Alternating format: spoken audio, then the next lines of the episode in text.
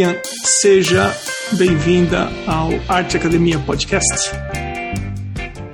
Muito obrigada. E aqui estamos, né, no Boa Noite. Acho que Emerson está ainda no Boa Tarde. Então, é, para os nossos telespectadores também, né? Boa noite, boa tarde, sejam bem-vindos e que bom poder estar tá falando de arte. Legal. Lilian, é, no perfil, na bio do arroba Emerson Ferrandini, que é onde eu mais me comunico com o pessoal que acompanha o podcast, o meu trabalho, a Arte Academia, tem um link para as pessoas indicarem os artistas para participar do podcast. E quem indicou foi, você foi o Dione, arroba underline Dionito underline. Uhum. Ele, eu não conhecia o seu perfil, não conhecia o seu trabalho. Então fui até o Instagram, eu dei uma olhada. Você gentilmente aceitou participar do podcast, muito obrigado. É, e eu sempre começo os episódios pedindo para a pessoa se apresentar, pedindo para ela contar um pouco da história, como ela começou a se envolver com arte e como é que aconteceu com você. Bom, a minha história é uma história cheia de viagens sempre e de muito trânsito, né? Por, é, é algo que eu sempre gostei de fazer e, e, desde criança me via aí embarcando em viagens, né? Eu, embora tenha toda essa melanina que se resume a quase nada, eu sou baiana, então acho que aquela música falsa baiana foi feita para mim. né? Porque nasci em Salvador, Bahia, meus pais emigraram durante muito tempo para lá. Uh, e lá eu passei a primeira infância, as experiências com dança, com toda essa coisa mais corporal que me encanta, vem daí, né? Eu acho que desses primeiros anos da infância. Então, uh, depois, a partir da primeira série por aí, uh, eu me mudei com os meus pais aqui para o Rio Grande do Sul. Eles sempre foram muito aventureiros e, e, viajantes, então desde bebê, nesse trânsito Bahia, Rio Grande do Sul, porque a família aqui do, do Rio Grande do Sul, onde eu estou hoje vivendo, né, faz anos já que eu estou em Porto Alegre, quase 20 anos que eu moro aqui em Porto Alegre, e então a gente ficava muito nessa estrada, numa época em que não tínhamos GPS, não tínhamos uh, né, tanto dinheiro assim para ficar andando de avião o tempo inteiro, né? Porque era super caro isso, assim como o telefone já foi algo super difícil de conseguir, né? Lá na, na década de 80, então, a gente fazia muito esse trajeto Rio Grande do Sul, Bahia e às vezes até um pouquinho mais para Rio Grande do Norte de carro. Então eu tenho muito forte essa presença das viagens, da janela do carro, dessa paisagem brasileira tão encantadora e tão uh, instigante, desde né, esse repertório muito amplo assim de, de, desse trânsito entre diversas paisagens e culturas desde a infância. Eu acho que isso me influencia até hoje, tanto nessa visão de, de mundo, de gostar de viajar e de coisas e de experimentar o novo. Isso também no meu trabalho artístico, estou sempre me desafiando a, a novidades, né? Quanto uh, ter esse hábito de caderninhos de anotação em viagem, de fotografar também, de, né, de pintar em deslocamento, a partir das residências artísticas que até hoje me encantam, né? E de adentrar nessa paisagem, que era essa grande uh, curiosidade, essa grande surpresa sempre que além dessa janela, né? Que eu entendo também a pintura aí com, como essa janela. A influência da pintura na minha vida, que é acho que o, o que me guia, assim, né, a, a, a principal atividade, aquela que se uh, me tirar tudo, eu vou seguir fazendo, eu acho que é a pintura, né. Uh, eu venho da minha mãe, essa prática do desenho da pintura autodidata, minha mãe, na verdade, é dentista, né, e, e, não tem a profissão, não, não não tem, uh, não tem e tem a ver com arte, porque ela fazia prótese, então esculturinhas de dente, aí passou fazendo escultura a vida inteira, né, gesso e tal, e tinha esse hábito de fazer retratos. Então, eu uh, sempre fiquei muito curiosa, olhando minha mãe desenhar e pintar, e não era uma coisa que ela me estimulou tanto a fazer, como, por exemplo, tocar piano, né, eu sempre gosto de brincar com ela, dizendo que deu tudo ao contrário. Ela me estimulou muito a tocar piano, quem toca é meu irmão, porque me ouvia treinando ali a desgosto e ele aqui seguiu a, a, a né, a, a prática da música e dos instrumentos. E eu, sem nenhum estímulo extra, né, pela, pela aquele desejo uh, muito espontâneo de ver ela pintando aquela curiosidade, fui me aproximando e sempre, né, eu, eu, me senti muito atraída, assim, por pela prática de desenho de pintura.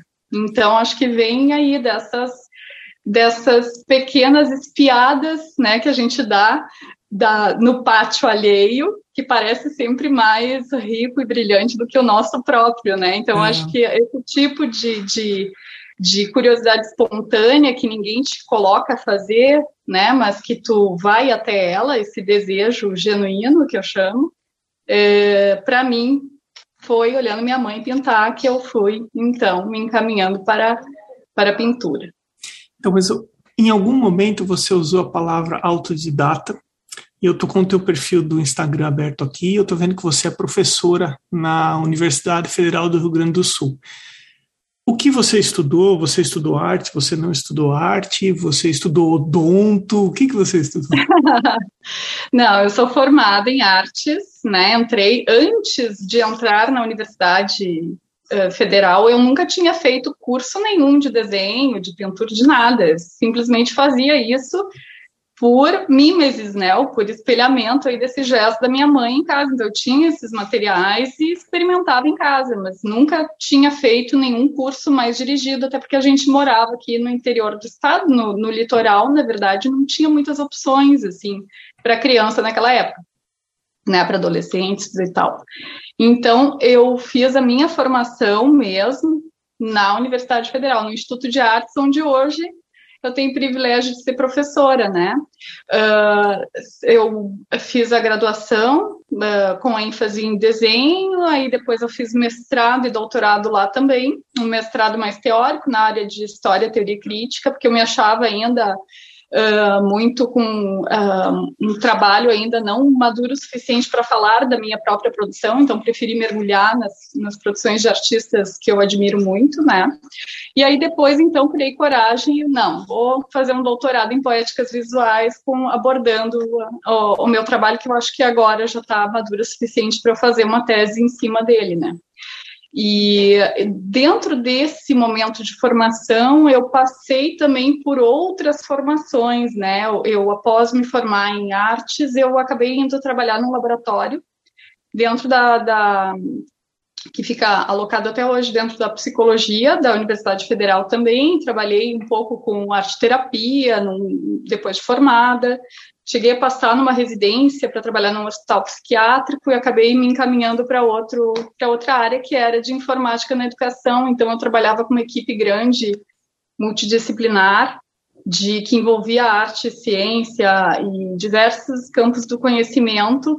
E a gente na época fazia uma espécie de Facebook entre aspas educativo, né? Então isso lá no começo de 2000, né? 2005 eu me dediquei aí três anos nesse laboratório. A gente tinha umas parcerias com MIT e com outros laboratórios internacionais para desenvolver esses projetos pedagógicos com orientação de uma grande professora. Então, acho que, que a Leia Fagundes, acho que a educação, a arte e essa, esse meu interesse pela, pelo conhecimento e pela arte como ferramenta de comunicação e contato com áreas diversas, que não só o campo artístico, ele está muito dentro de toda a minha trajetória, né? Então, desde o, da, da, assim que eu me formei, eu já uh, fui trabalhar com arte aplicada, né?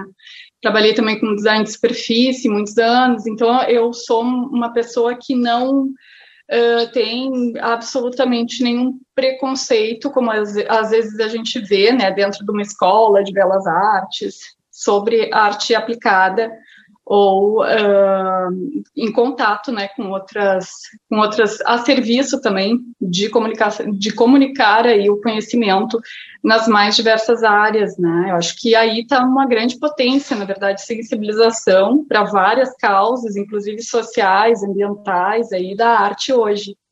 Né? Então acho que, que ouvindo você falar, eu me lembrei de um conceito relacionado à neurociência que fala que a criatividade na verdade, é a nossa capacidade de estabelecer relações.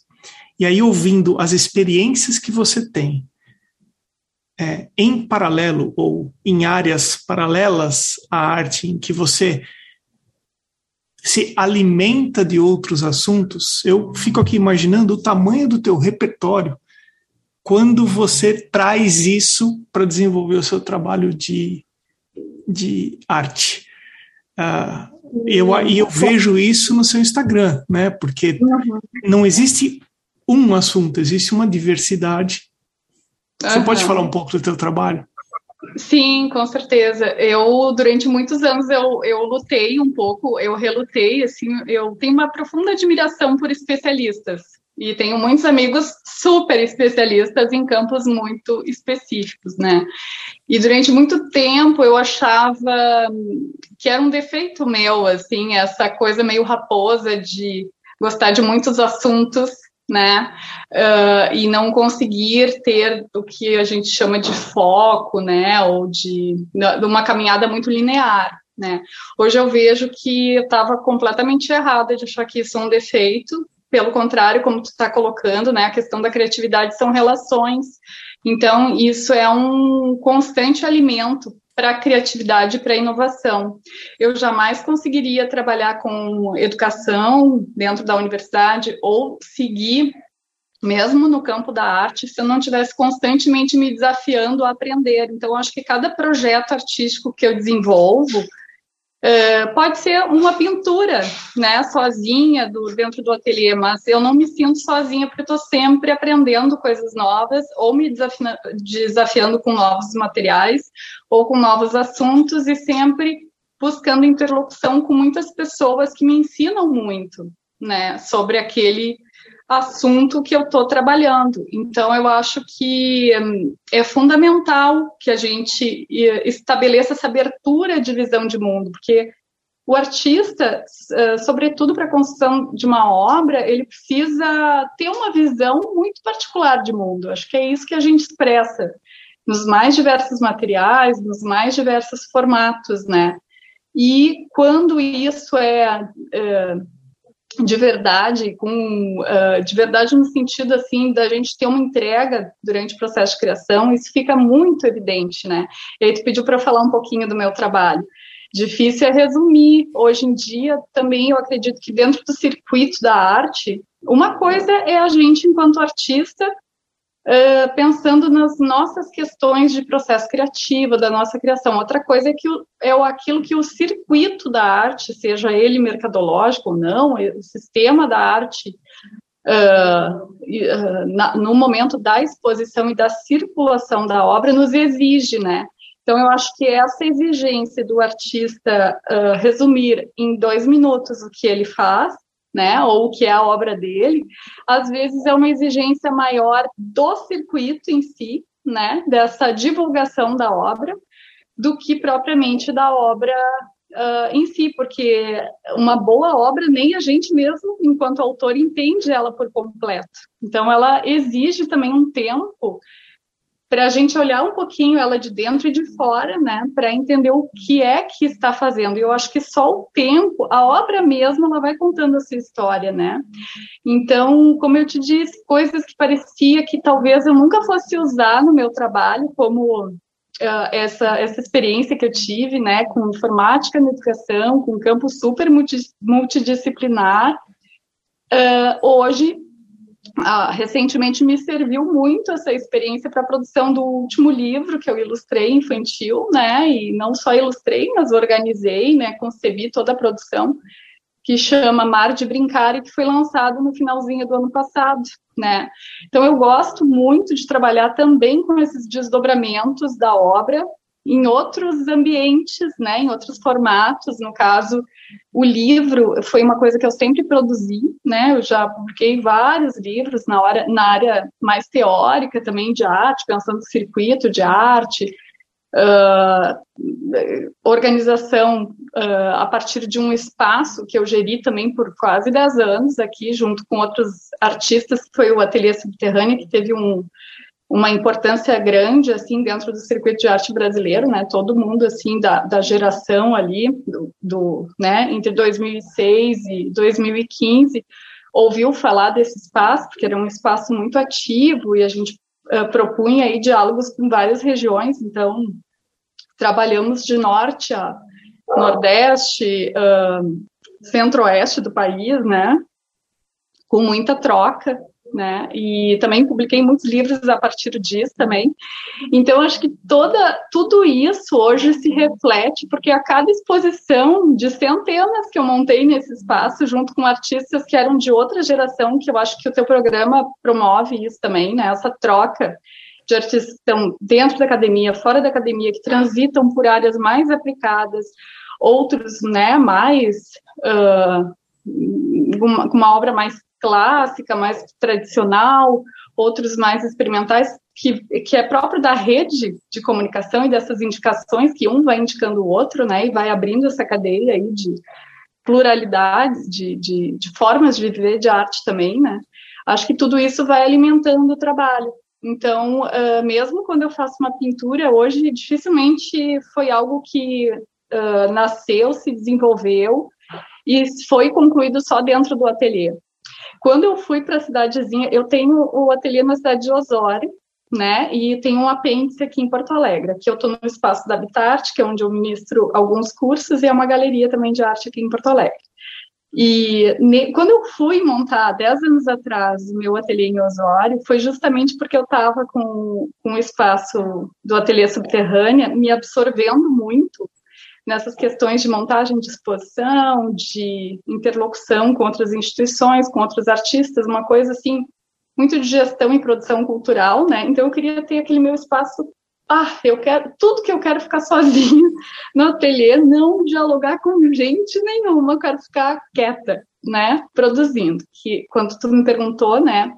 O que que eu é, o que que é mais constante na produção o que, que eu acho que a pintura tem isso assim acho que essa introspecção ela é fundamental aí a partir disso a gente faz todo o resto. Mas enfim quando eu fui montar o ateliê em Osório a minha ideia era que eu ia ficar nessa bolha bem romântica a ideia do romântica assim do artista no ateliê produzindo e deu. E, na verdade, é cheio de janela o meu ateliê, tem uma paisagem incrível nos arredores. E daí, o pior de tudo é o seguinte: o dia bom para pintar é o dia bom para caminhar, para andar no mato, para tudo, porque quando tem sol e está seco. Então a pintura, ela funciona super bem quando o dia está maravilhoso. Só que daí eu olhava para aquela janela, gente, eu não vou conseguir ficar o dia inteiro dentro do ateliê. Olha esse sol, essa natureza que é um né, uma cidadezinha que foi a primeira que eu retornei quando era criança. Quando a gente a gente saiu de Salvador, então, né, minha família e eu saímos ainda criança e fomos para essa cidadezinha litorânea. E aí, depois com 15 anos que eu vim para Porto Alegre. Então, eu morei nessa cidade por 10 anos, uh, na infância, quase 10 anos, um pouco menos.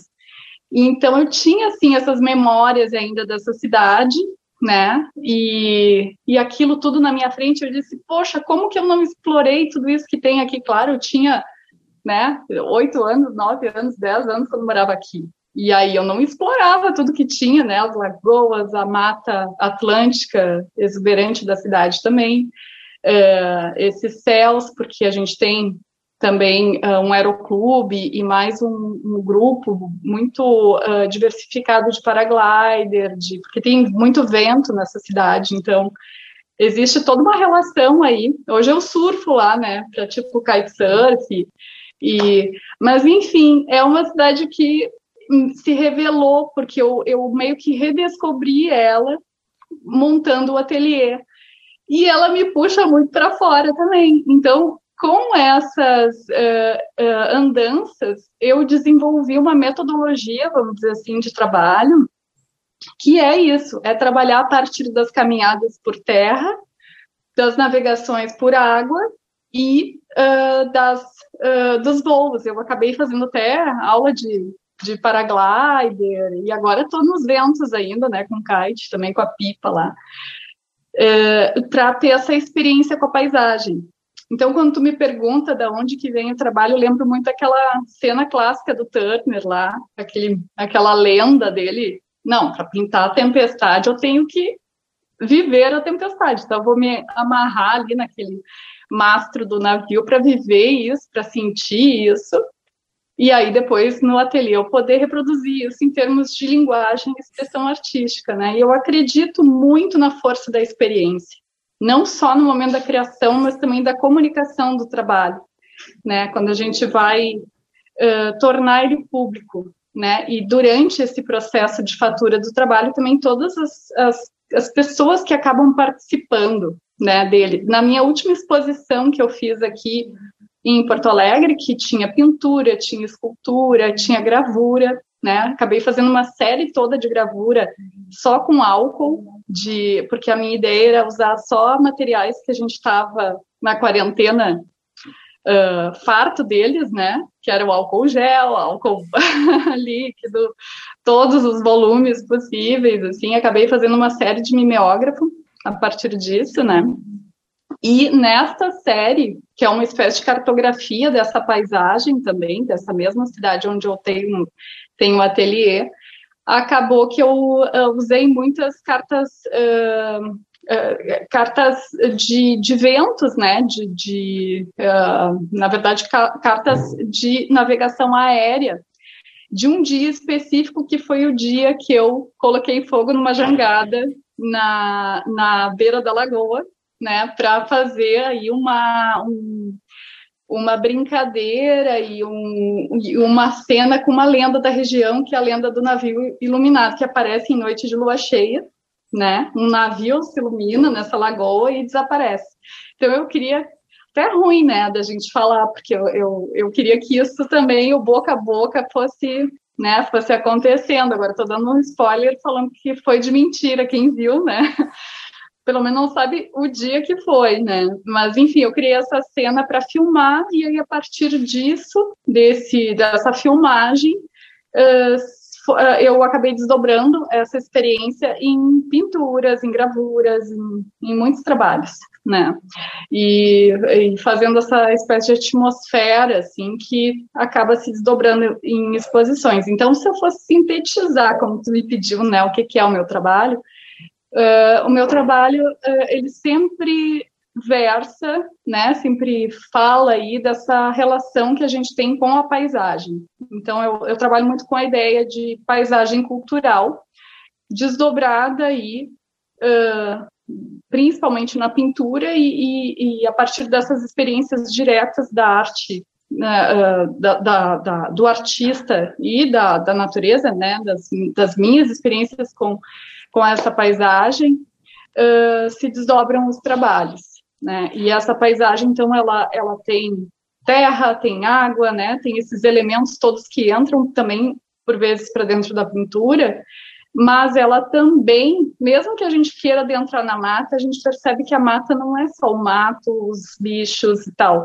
Ela tem uma relação sempre humana ali, né? Tanto é que tem pesquisas que comprovam aí que quem fez a Amazônia não foi simplesmente Deus ali, né, ou, ou as coisas em si que brotaram e tal, mas teve desde o começo uma interlocução muito grande com as tribos indígenas, né, que praticamente plantaram e cultivaram o que hoje a gente chama de, de Amazônia, né, e que, claro, que depois tem o trabalho da natureza também em cima. Então, quando a gente olha um passarinho, a gente tem que entender que esse passarinho também planta árvore. Uma cutia né, ela, ela colhe ali as nozes e daqui a pouco vai ter uma nogueira por conta de uma cutia. Né? Então, essa inteligência ecológica assim, que existe em qualquer ambiente que tu se coloque a observar com cuidado. E eu acho que isso também no trabalho de arte. Né? Então, eu gosto muito de interagir desde lá para entender um pouco mais da produção dos materiais, né, da, até os acabamentos finais, todos, todos esses ofícios, né, envolvidos, por exemplo, numa tela, né, então é, essa minha pluralidade, que às vezes eu acho, poxa, eu não posso ser, né, superficial, de ficar picando de, de, de assunto em assunto, mas ao mesmo tempo é, não é picar de assunto em assunto, né, tu tá, na verdade, com aquela atenção sobre um projeto artístico que vai te colocando ali camadas e camadas de conhecimento a ponto de, de para mim, isso ser muito instigante, que é infinito, né? Um caminho infinito. Se a gente começa a puxar um ponto, vai indo, vai indo, vai indo. E aí, né, vai se desdobrando, vai ampliando o trabalho e nunca tem um fim, né? A gente está sempre em busca, assim, de um, né, de, de mais um, um, ponto, mais um ponto, mais um ponto para ir agregando. Então, como se fosse uma espécie de sedimento, né? Eu entendo muito trabalho como um, um sedimento mesmo, como, como a geologia entende o tempo, né? Assim, é um tempo mais feito por camadas, né, por, por depósitos de, de ações. Então, ele mesmo vai contando sua história e, e, e, a gente tem que, às vezes, ser meio arqueólogo do próprio trabalho, né, de, de escavando ali, vendo, poxa, isso eu fazia lá no começo, né, da graduação, olha, tá aqui ainda. Isso é bonito também dos trabalhos que a gente faz bem espontâneos lá no começo da produção e que daqui a pouco a gente retorna a eles e nem sabe, né? Uh, coisas que a gente faz muito, de uma maneira muito uh, intuitiva e que depois de 10 anos tu se pega fazendo igual e pensa assim, poxa, mas isso é meu mesmo, né? Hum, é. Porque por mais que eu tire e eu caminhe, tem todas as outras influências, eu consigo enxergar que isso já estava lá naqueles gestos mais ingênuos do começo da produção. Por isso eu falo para os meus alunos também que é muito bonito esse começo e que às vezes é bom não saber. Hoje em dia o problema é que a gente sempre sabe onde a gente está. Eu sou da época que se viajava sem GPS. Eu não sabia, eu e a minha família viajávamos muito assim, assim, de ir a cada passinho, a cada cidade, vendo onde é que vai dormir aquele dia, né? E às vezes a gente esquece de viver esse presente, do dia a dia e curtir esse momento, né? Que tem a ver Porque, com velejar também. Ouvindo você falar, eu preciso fazer um comentário sobre viagem. Antes disso, eu queria falar que eu me identifico com você quando você fala sobre não se especializar. Eu tenho uma técnica que eu me sinto mais à vontade, mais confortável. Eu tenho um tema que eu gosto, mas às vezes eu me pego pensando assim, puxa, eu vou fazer isso de novo, como é que eu eu vou buscar alguma coisa fora daqui para tentar, enfim. Estou aqui fazendo um podcast, às vezes é o dia do desenho, às vezes é o dia do texto, enfim. Mas eu preciso fazer um comentário fora de arte, mas dentro de viajar sem GPS e de Osório. Quando eu me formei. Olha, Osório, conhece essa cidade, gente, então, não acredito. Olha só o que vem por aí. Quando eu me formei na faculdade, eu e três amigos decidimos fazer Santo André. Eu me formei em São Paulo, morava em Santo André. Santo André, Porto Alegre, de bicicleta pelo litoral. Ai, que demais, pela Serra Geral. Exato. Então, ah, no terceiro dia, um dos quatro foi assaltado, levaram o dinheiro dele, ele voltou de ônibus. É, o, o segundo chegou no meio da viagem, ele voltou para prestar vestibular. Porque era assim, dezembro, foi Réveillon. E sobramos eu e um outro amigo. E nós chegamos, nós pedalávamos entre 100 e 150 quilômetros por dia. Saímos às, saíamos às 5 da manhã, pedalava até duas da tarde, três da tarde, uma da tarde, enfim, dependia do dia. Se eu não estiver enganado, o penúltimo dia nós paramos em Torres e Torres, nós íamos fazer Torres, Osório, Osório, Porto Alegre, que se eu não me engano tem por volta de uns 100 quilômetros entre Osório e Porto Alegre. Nossa, estou sabendo tudo. É o trajeto que é mais fácil.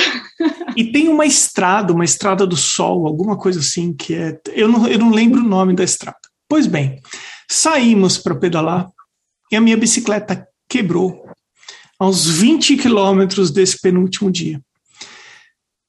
Nós estávamos no meio do nada, não tinha o que fazer com a bicicleta, o, pedal quebrou, mas as rodas, normal, elas, elas andavam normal.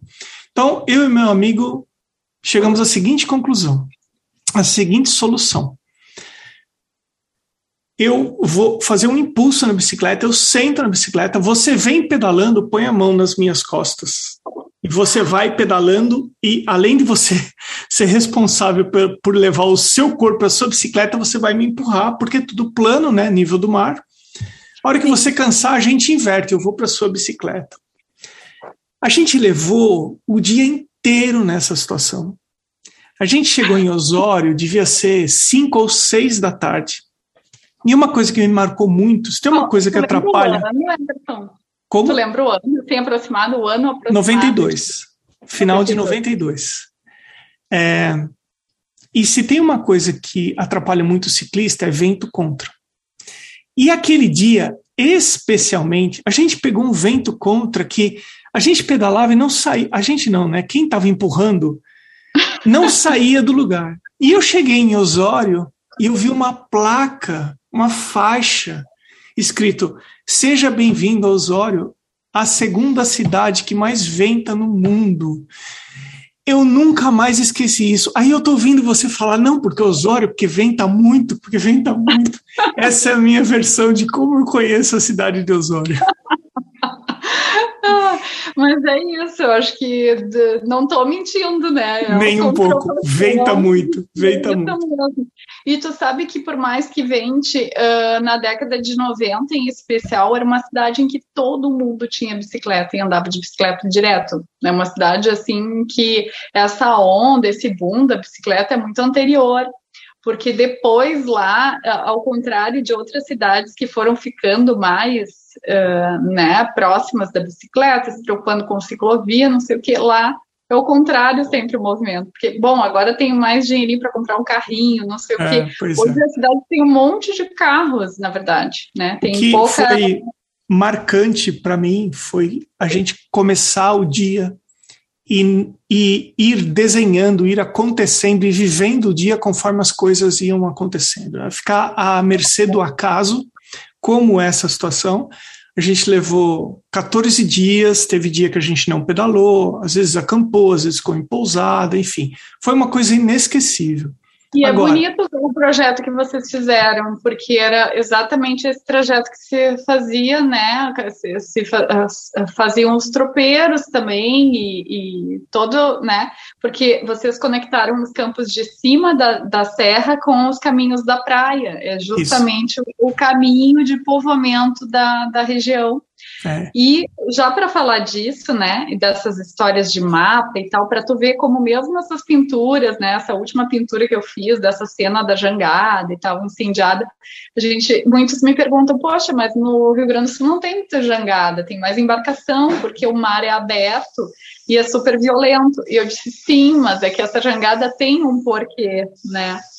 Uh, em primeiro lugar, porque pesquisando a estrada de Laguna, que é exatamente essa região aí que tu passou de bicicleta, que é a primeira estrada do, do estado, né, que se chamava Estrada Imperial ou Estrada de Laguna, tem um relato de um primeiro viajante vindo de São Paulo no século, comecinho do século XVIII, fazendo esse mesmo trajeto que você fez de bicicleta, uh, falando de como que seria o percurso para uh, se deslocar nessa região e recomendando que se fizesse uma jangada para passar pelas vias lacustres, que seriam mais rápidas e todas elas são conectadas, né? De Torres a Osório, tu pode vir por água também.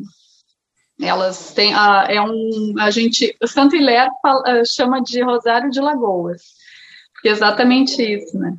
E então esse viajante recomenda fazer uma jangada para passar por, pelas, pelas águas internas, as águas doces e não pelo mar que é propício a naufrágios e violento e tudo isso, né? Dizem também que Deus, quando fez essa, esse contorno do mapa, dormiu no ponto e por isso é uma linha reta e a maior praia do mundo, né? Que foi em parte percorrida por ti de bicicleta, e tem muita gente que faz esse trajeto hoje, né, que muitos aventureiros aí, e, né, e que é. e bravadores e corajosos que fazem essa viagem, né, e de Porto Alegre a Osório também é, é, é corrente, né, a gente uhum. vê hoje muitos ciclistas sempre fazendo esse trajeto. É, foi uma das coisas mais legais assim que eu fiz na minha vida. Uma delas foi essa viagem de bicicleta. Eu fiz quatro viagens de bicicleta e essa foi assim especial. Agora, Lilian, estávamos nós conversando para eu enviar o link do, do, do Zoom para você. Você falou, Emerson, eu dou aula até às oito, porque nós marcamos às oito da noite, quatro da tarde aqui para uhum. mim. É, E hoje, exatamente, o que você faz? Você estava dando aula até um pouquinho antes da gente começar esse bate-papo, você dá aula na universidade. O que hoje você faz exatamente? Isso. Hoje eu me divido aí entre o meu ateliê, né, a minha prática artística e a, a docência. Que, e eu também, dentro da universidade, eu tenho uh, algumas, uh, alguns cargos de gestão, né? Hoje eu sou coordenadora no departamento de, do, do, projeto de extensão, do programa de extensão de todo o departamento de artes visuais. Então, eu, eu faço a ponte, vamos dizer assim, hoje dentro da universidade, entre esse ambiente acadêmico e a comunidade externa né? Então eu faço exatamente o que eu sempre fiz, né? E eu fico brincando lá na, na, na URGS que, olha, gente, acho mais fácil trabalhar fora do que dentro, porque às vezes a burocracia interna do, da universidade é tão penosa, né? A gente faz porque a gente tem muito, muita vontade de, de ver as coisas fazerem, mas como eu vim do, de, de uma trajetória externa, né, eu tive muita atuação, assim, fazendo coisas fora antes de entrar, né, tem alguns colegas de outra geração que, uh, quando entraram, entraram já para ser professor e não passaram por essa outra uh, experiência, né, de fazer coisas fora da universidade. Logo entraram, né, para dar aula e aí só se dividiram entre dar aula e, e sua carreira artística. Não é o meu caso, já fiz muita coisa, assim. Então eu tenho uma necessidade muito grande de manter isso. E, claro, a universidade cada vez está se abrindo mais para isso, né? Entendendo que o, ainda mais a universidade pública, né, o, o nosso papel aí é, é, é, é, também né, contribuir para o desenvolvimento social e uh, incorporar aí saberes não tradicionais ou não acadêmicos e né, de, de comunidades tradicionais de fora para dentro. Né? Então, incorporar, tanto é que uh, recentemente aí a gente teve vários doutores né, uh, que não tiveram formação e que, que a, universidade uh, legitimou, né, como doutor, graças ao grande conhecimento, seja de samba, seja de da comunidade quilombola, dos saberes indígenas, né, e que merece aí sim ser incorporado dentro da universidade. Então, eu acho que eu entro aí num momento também de muita sorte, que me permite seguir fazendo o que eu sempre fiz e, e acredito enquanto artista, né? Uh, só que ali dentro. Então, hoje eu me divido entre isso, entre fazer essa interlocução da universidade fora, que é esse cargo que eu tenho de coordenadora, não é bem um cargo, é um. É um eu sou representante, né, não é exatamente um cargo para isso, mas é coordeno as extensões do, do Departamento de Artes Visuais para que a gente consiga abrir mais para o público externo, né, e ir até mais a comunidade. Uh, daí também a, a, questão de eu estar aqui dando curso de aquarela fora, porque eu venho da escola do curso livre. Antes de ingressar na universidade, eu dei muito curso livre, né, e promovi muita coisa assim. Então eu sinto muita falta às vezes desse tipo de aula que é completamente diferente de uma disciplina uh, obrigatória lá que o aluno tenha que fazer e que eu tenho que dar conta de 35 alunos né, numa disciplina. Então é diferente e a gente se sente muito assim, muito honrado, né, quando o grupo quer porque quer a tela contigo. Aí aqui também eu nem ia dar esse curso, mas aí pediram tanto para eu seguir dando o curso de aquarela, que é uma técnica que eu adoro também, assim, uh, que eu tá tudo bem, vou fazer mais um pouquinho, mais um pouquinho, mais um pouquinho, mas aí a gente tem que regular, né, porque eu tenho toda a minha uh, questão ali acadêmica, que não é pouca coisa, a gente administra a universidade, faz pesquisa, faz extensão e ainda dá aula, né? Então, e ainda tem que publicar artigo e tal. Então, não é muito fácil, e eu tenho meu ateliê, tenho as minhas coisas, só que eu congrego tudo, né? Eu costumo congregar tudo no, no trabalho. Então, tu vai ver que tem ondas ali no Instagram que vêm de determinados assuntos, porque daí eu mergulho, por exemplo, agora tenho trabalhado nos últimos anos muito com biólogos marinhos, né? Pessoal da navegação e tal. Isso tudo depois de fazer essa coisa de pesquisar os mapas, as navegações. Meio que eu entendo que o trabalho vai também conduzindo a nossa vida, né? Quando eu vejo, estou num grupo completamente diferente, né? Eu não tinha muito diálogo com navegadores, com marinheiros, com uh, biólogos marinhos, agora e a minha galera é essa. Lilian, é. quando você falou do seu estúdio, quando você senta para fazer a sua pintura, para fazer a sua aquarela, você tem algum ritual? Você tem alguma mania? Ou tem alguma coisa que não pode faltar Sim. no teu estúdio? Sim, tenho. Eu gosto muito, eu trabalho também com óleo, né? Trabalho muito com acrílica também. Uh, embora esses últimos trabalhos que eu tenha feito, tenha feito muito aquarela por causa das ilustrações do livro, né? Então voltei um pouco para aquarela, que é o meu chão inicial, porque eu fazia bem esse trânsito do desenho com a pintura, né? Então comecei muito com aquarela uh, e que eu gosto de retornar porque é um material que te dá um prazer imenso, assim, é, é um material que te relaxa, ele tem uma coisa de um deleite no fazer que outros não são mais cansativos, né? O óleo, eu acho que das pinturas, eu acho que ele é mais controlado. Então, a gente tem que ter uma metodologia mais, ele é mais sujo, então tu tem que trabalhar mais organizado, né? E também ele, ele te permite muita coisa. É muito encantador porque te dá uma elasticidade enorme, né, de, de tonalidades, de tudo isso, uh, mas ao mesmo tempo ele requer uma administração maior, assim, né, do, e eu sou tão bagunceira. E eu, assim, eu fico pensando, gente, se os meus alunos vissem como eu trabalho, porque é um caos, assim, embora enquanto professora eu super uh, digo para organizarem tudo e tal, mas uh, eu, assim, né, o meu processo, eu organizo muito o ateliê para começar, mas quando o trabalho está em andamento, que já deu aquele start inicial para as pinturas, e eu nunca trabalho numa só, eu trabalho muitos, muitas uhum. pinturas ao mesmo tempo, sempre para Pra, porque eu, eu, sou um pouco impaciente na, na, na, espera da secagem, e assim fica mais fácil para mim. Eu geri vários trabalhos e eu também gosto de trabalhar em série. A minha produção sempre é em série, em levas de trabalho, em séries. Então, até a questão da tonalidade, tudo fica mais fácil quando eu trabalho com todas as pinturas ao mesmo tempo, não todas, mas assim, um repertório mais amplo, para a gente ficar equalizando também o diálogo de uma com outra. E eu também acho que é tão difícil para o artista a gente conseguir enxergar os nossos próprios trabalhos em quantidade juntos, a gente meio que só tem essa oportunidade quando a gente faz uma grande individual, assim.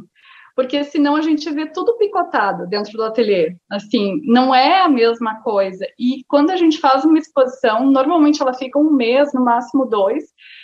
E quando tu termina, tu tá tão esgotado daquilo que tu fica assim, ai meu Deus, eu tenho que ter um tempo agora para nem olhar mais, sabe? Tu vai, curte a exposição, mas depois tu também não tem aquele tempo de absorção, né? Se a gente tivesse um, um, Claro, tem artistas que têm uma estrutura maior e que conseguem ver esse todo junto mais frequentemente, mas isso é super difícil. Então é um privilégio enorme quando a gente consegue montar um individual para ter esse corpo maior de trabalhos. E eu gosto de trabalhar dessa forma, assim, né, com mais de um trabalho. Sempre trabalho com no mínimo dois trabalhos, para ir um pouquinho aqui, um pouquinho lá, um pouquinho aqui, um pouquinho lá. Né? E aí depende uh, muito do projeto, a minha, eu vou me dirigir a um determinado material. Então eu não, eu não, não me fixo, né, em nenhum material uh, em específico, assim, não é determinante para mim isso. Eu acho que vai depender um pouco do que, que pede aquele objeto que está sendo pintado ou aquele tema. Mas eu tenho, sim, pessoalmente, uma preferência por aguadas. Então, pode ser dentro da acrílica, pode ser com aquarela, pode ser, né? Mas, assim, uh, guaches e óleo eu uso, dentro da minha produção, eu uso mais pontualmente, não é o que predomina né? Porque eu acho que eu sou muito essa combinação estranha entre fogo e água. Assim, de ter uma explosão de trabalho, mas ao mesmo tempo gostar de, uh, de um veículo que uh, tem um certo descontrole também, assim, tu não controla o tempo inteiro, ou se tu controla, tu fica assim, nossa, muito tempo para conseguir ter esse controle sobre um fluido, né?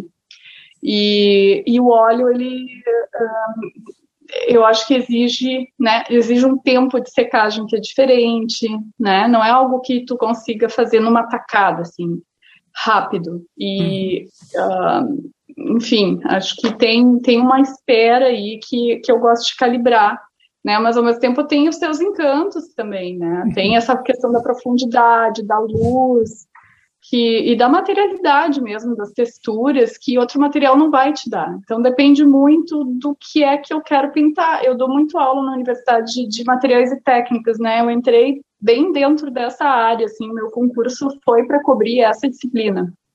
Então, Uh, esse repertório amplo de materiais ele faz parte também do meu trabalho. Eu tenho que ensinar muitos, muitos materiais diferentes, né? E isso eu gosto também da docência, porque várias vezes eu resolvo para aluno uma coisa ou fico encasquetando e vou pesquisar para ele poder res, uh, resolver aquilo. E eu fico pensando, nossa, sabe? Como a gente entra nesse processo do outro também dando aula, né? E isso acaba sempre me servindo em algum momento, porque é um, é, depois, quando a gente vai montar a nossa própria exposição, escolher os nossos materiais, é, essa, esse conhecimento que tu, né, que tu vai desenvolvendo na medida que vão vindo aquelas perguntas dos próprios alunos ou os desafios, acabam te servindo também, né? Então, eu acho Sim. que o fato de dar aula e outra coisa, eu fiquei um tempo assim sem dar aula durante um ano. E aí depois abriu esse concurso, assim, porque eu queria me dedicar só mais ao meu trabalho. Eu fiquei viajando de mochila também pela América Latina uns cinco meses. Então fiquei no deserto, em vários lugares, assim, fazendo Chile, indo uh, Bolívia, Peru, enfim, uh, no, no, de projeto em projeto artístico, né? Eu fiquei por um, o ano de 2017, fiquei muito fazendo isso. E quando eu voltei para casa, eu fiquei pensando assim, poxa, sabe? Que vazio que é só trabalhar no ateliê sem ter esse, esse diálogo, né, com, com outros artistas e porque também eu vinha dessa experiência de viagem, dialogando, conhecendo vários projetos, meio que fazendo uma residência móvel, assim. E aí, quando eu voltei, me deu uma sensação assim: nossa, não posso ficar tão só comigo mesma, uh, inventando demandas de exposição, sabe? Porque quando é só contigo mesmo é um pouco isso, assim, tu, tu não tem aquela demanda imediata, né, de produção do trabalho. E aí eu resolvi entrar na universidade. Eu, eu disse, não, eu gosto de pesquisa, pra caramba. Eu pesquiso muito para cada trabalho que eu vou fazer. Né? Gosto de sistematizar o conhecimento, gosto de escrever também, uh, amo né, ensinar e, e, aprender também com esse contato com, com, com, as pessoas, então eu tenho que estar na academia, esse é o meu caminho, né? E aí, magicamente, abriu o concurso. Legal. Ai, que legal. E aí legal. entrei. Lá, então, assim, começamos de forma organizada, mas uma vez que o trabalho começou a fluir, não entre no ateliê porque vai ver bagunça é uma bagunça geral. E eu, para outras coisas de arquivo, eu sou super, assim, aparentemente super organizada e tal. Então, as pessoas se chocam um pouco. Porque é uma sujeira, é bagunça e tal. Mas isso é no meio do trabalho. Assim, no meio, quando a coisa está quente, está assim. É caos, é bagunça. E eu acho que mesmo a paleta organizada demais para mim não me serve. Eu gosto de trabalhar com as sujeirinhas, com os contatos meio ao acaso, sabe? Eu gosto de me aproveitar muito de, uh, de alguns efeitos que aparecem do contato dos materiais, né? Então, é muito experimental o meu trabalho. É, assim, meu trabalho em pintura é muito experimental. Eu, eu parto dessa experiência com o material mesmo. E é isso que vai me conduzindo.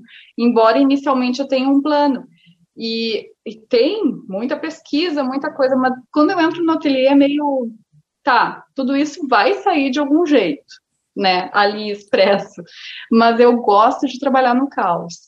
Legal. É, meio que orquestrando esse caos. Assim. Lilian, a gente está chegando no final do nosso bate-papo. Antes de eu te perguntar se tem mais alguma coisa que você gostaria de falar que a gente não comentou e de repente você quer deixar gravado no seu episódio, eu sempre agradeço e cito o nome dos apoiadores do podcast. Com arroba na frente, Arte Gravura, Amanda Underline Novas Underline Arts, Beatriz Underline Lima Underline Arts, Sibeli Monteiro ponto Arte, Duarte Underline Vaz Underline, Elane Underline Art Underline Drawings, Desenho ponto Desígnio, Ilustrar, Ilustrartes Desenho e Criação, Irmiga Underline Desenha, Mari Delmonte ponto Arte, Mário Sérgio ponto Freitas, My Underline Painting, Mônica Mendes Artista, M Souto ponto Arte, Osvaldo Underline Soares Underline Arte, Pellegrini Ivana, Sérgio Underline Fuentes Underline Ilustra, Vinícius Mendes Arte, essas pessoas colaboram, apoiam o podcast, foram até o arteacademia.com.br, clica em, na página podcast, faz um apoio de 10 reais mensais ou 30 reais mensais. Tem também quem apoia anonimamente. Eu sempre faço questão de falar o endereço dessas pessoas, é uma forma de eu retribuir esse apoio também. Então, eu quero deixar aqui registrado. Lilian, tem alguma coisa que você não comentou que você julgue importante deixar no seu episódio? Hum, e agora? Eu acho que depois que acaba o episódio que a gente tem esses insights do que faltou, né? Normalmente é isso. Mas eu acho que uh, eu gostaria de reforçar também, porque como eu dou também uh, muito aula de materiais e técnicas, tem muito também esse mito, assim, do que, que é certo e o que, que é errado na arte ou na pintura, mais propriamente dita, que é a área que eu trabalho, né? E uh, eu acho que é legal a gente pensar, eu sempre gosto de dizer para os alunos, eu acho que tu também tem esse viés né, de compartilhar técnicas, de compartilhar métodos, que é muito legal e é um saber que a gente tem que divulgar, porque é um saber que só o artista, uh, com a sua praxis ali, com a sua prática, vai conseguir, né, uh, transpassar, e cada um tem um pouco essa metodologia que vai desenvolvendo no decorrer do seu trabalho, sempre tem alguma coisinha que a gente aprende quando a gente mergulha, né, no processo de cada um, Uh, e eu gosto de falar para os alunos e né, para os ouvintes que estão nos, nos, nos, vendo e que ainda estão iniciando né, na trajetória, que eu acredito que não, não existe o certo e o errado, existe aquilo que não dura, né, em termos de conservação e, e, né, e existe aquilo que tem mais durabilidade com relação aos materiais, né, uma segurança né, na, nas questões de conservação. Isso quando a gente fala de materiais e técnicas, né? Mas também tem aquilo que é o mais difícil de um trabalho artístico, que não é exatamente uh, que é o que eu quero, é, fundamentalmente comunicar, né? Eu acho que essa é a grande pergunta porque quando a gente chega nessa. Na, e aí não tem como saber o que é que quer comunicar sem também ter uh, comunicado alguma coisa, ter começado a se expressar, a utilizar os materiais. Porque é em cima de tentativa e erro que a gente vai tirar essa conclusão do que, que eu comuniquei bem e o que, que eu não comuniquei bem, ou o que, que eu expressei bem, o que, que eu não expressei bem, e se aquele material está de acordo ou não, né? Então, a coragem maior é depois que, né, que o papel já não está mais em branco. Então, o, o, papel em branco acho que é o que mais amedronta para quem está começando, né? E, e, essa escolha inicial, né? O que, que é? Mas, assim, comecem sempre com aquilo que está mais uh, próximo a vocês, materiais mais acessíveis, que vocês não vão ter aquele medo de perder material ou de desperdiçar material. E a partir dessas primeiras práticas, a gente vai identificando no trabalho aquilo que funciona melhor para o meu objetivo e descobrindo mesmo os objetivos no fazer. Então, se deixar levar também um pouco por esses experimentos mais despretensiosos, né, do começo, sem ter tantas regras do, do, do que e como, porque essas regras, depois é que a gente vai construindo, vai vendo aquilo que dá errado, né, vai, vai experimentando, e uh, fica também o meu o meu desejo de a gente se trocar mais presencialmente, na, na medida que eu acho que a, toda a nossa sociedade hoje está muito também nessa coisa do virtual e tal. Acho que faz muita diferença a gente participar de grupos, né? De, de por exemplo, aqui a gente tem alguns bares do, que, que lidam muito com cartoon, então um grupo de pessoas que, né, faz uma vaquinha, paga aquele modelo vivo para estar tá lá e, e para desenhar no coletivo, porque é olhando para o outro, às vezes, numa aula de artes, que depois os alunos só vão se dar conta quando se formam, né? O quanto se aprende nesse espaço de partilha, vendo o desenvolvimento do trabalho do outro, olhar para o outro. Né? Os grandes mestres aprenderam com outros mestres. E, e assim a gente vai agregando e, e, trocando experiências, né? Então não tenho tanto receio de achar que ai, vão copiar o meu trabalho, então eu tenho que me isolar e tenho que fazer uma coisa. Porque, na verdade, a gente cresce junto, né? Acho que essa é a principal uh, coisa que eu queria dizer, assim, e é o que me leva hoje a não ser apenas uma artista produzindo seu trabalho, mas uma artista barra professora, né? Uh, porque eu acho que a arte ela tem um poder aí de sensibilização uh, e de crescimento humano, né? Dessa visão de mundo sensível que nenhuma área outra, né? Acho que as, as artes em geral, seja música, dança, teatro, cinema, uh, tem aí um papel sim fundamental para quem não quer ser só um sobrevivente, mas quer ser um, um, um vivente, viver uma vida plena, né? Nós vamos combinar o seguinte: quando eu for para o Brasil, eu vou ver se eu vou até Osório, empresto uma bicicleta de alguém lá e vou dar uma volta para lembrar daquele dia sofrido que eu tive. Olha, Emerson, eu recentemente eu, eu tive um sofrimentinho assim, porque eu pedalo também, né? Agora eu tô bem enferrujada. Faz tempo que eu não participo de grupos e tal. Eu era bem, assim, tinha uma época que eu pedalava bastante, como tu, lá nos é. anos 90, mas eu um pouquinho depois. Uh, e eu passei por uma experiência, assim, na Trilha da Morte, uh, na Bolívia que, nossa, que foi nevasca, eu pedalei com, com nevasca e granizo caindo na cara, assim, e quase congelei. E, e aí depois eu fiquei pensando, gente, por que, que eu invento isso, isso sabe? É. Às vezes a gente, quando, quando a gente entra em umas aventuras dessas, a gente se pergunta o que, que eu estou fazendo aqui. Mas elas se tornam inesquecíveis. Inesquecíveis. Então eu vou pedalar contigo, não Legal. só te conseguir uma bicicleta, como vou te acompanhar. Combinadíssimo. Juntas e com um, um caderninho, um moleskine, um notebook, para a gente ficar também curtindo a paisagem, que eu tenho certeza que tu vai amar. Lilian, antes de eu fechar o nosso bate-papo, onde que o pessoal pode conferir o seu trabalho? Quais são os seus endereços, uh, redes sociais? Sim, acho que o mais fácil, assim, é através do Instagram, né, para saber uh, o que, que eu estou fazendo agora, hoje, né? Uh, então, é Lilian Maus, arroba Lilian Maus. Meu nome é só o sobrenome que é Maus, eu sou boa pessoa. né, praticamente uma parente do Mickey Mouse, né, a versão camundongo alemã aí, M-A-U-S, né? E uh, depois eu acho que o site tem uma outra experiência, né? O, o lilianmaus.art.br, aí é onde eu considero mesmo para mergulhar no meu trabalho no site, porque daí tem um trabalho de edição, de conteúdo, de vídeos com, complementando os processos, aí vai conseguir entender o, o, a complexidade da coisa, né? Porque o Instagram fica um pouco fragmentado ali, mas eu acho legal para acompanhar o dia a dia.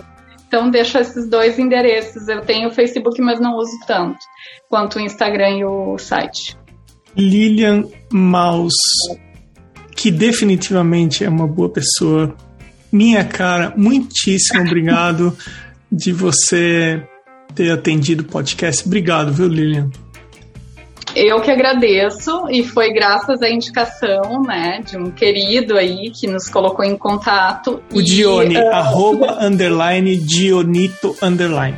Obrigado é, para ele. Johnny, é isso, Johnny. Eu até conversei com ele depois, assim, disso. Então foi, foi bacana, assim. A gente teve troca, até passei um monte de bibliografia que ele tava louco pra, pra entender algumas coisinhas técnicas lá, que daí a gente, né, essa parte também é outro capítulo. A gente podia também ficar aqui só falando de técnico, mas eu acho que a gente tinha essa coisa da, de Osório, da paisagem, da bicicleta, das aventuras em comum, e aí a nossa fala hoje foi nesse sentido. Então, Emerson, obrigada pela oportunidade, parabéns pelo programa. maravilhoso teu programa, assisti alguns episódios assim uh, lindos, uh, com aquarelistas, com um repertório muito amplo, né, de artistas que transitam aí por várias, uh, várias técnicas e vários, várias abordagens. Então, obrigada, obrigada por persistir, por abrir esse canal aí de, de comunicação para a arte também além aí das instituições, né, para a gente ter essa troca mais direta com o público mais amplo. E obrigada a todos que contribuem aí com o canal, né? Faço das palavras do Eberson aí as minhas também. Obrigada, gente, pelas colaborações, elas são muito importantes, porque só a gente sabe o trabalho que dá fazer tudo isso. Né? Então, obrigada aí pela disponibilidade também, Emerson, e os apoiadores.